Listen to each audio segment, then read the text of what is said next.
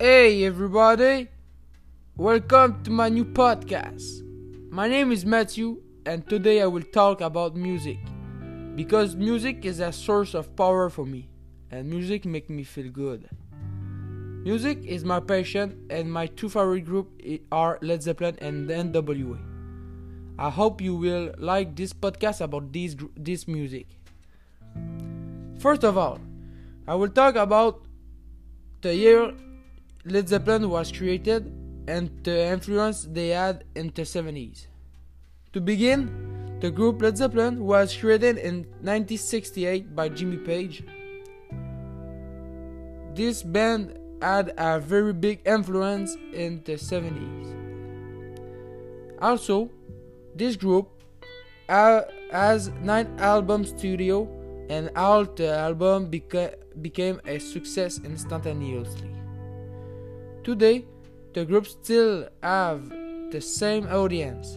In short, Led Zeppelin is a very good band and they continue to be popular.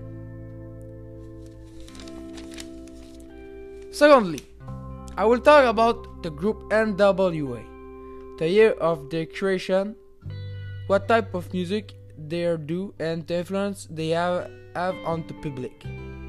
First of all, NWA was a group of five rappers in the 90s. This group was was took part of the creation of the old school rap that made these five guys very popular in downtown Compton and also in the rest of the world. Finally, NWA was five black guys who proved they could get out of their, their hood. In conclusion, these two groups are role model for the people who love rock and roll or the rap music.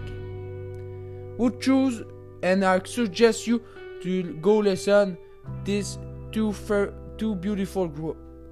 Goodbye and see you later.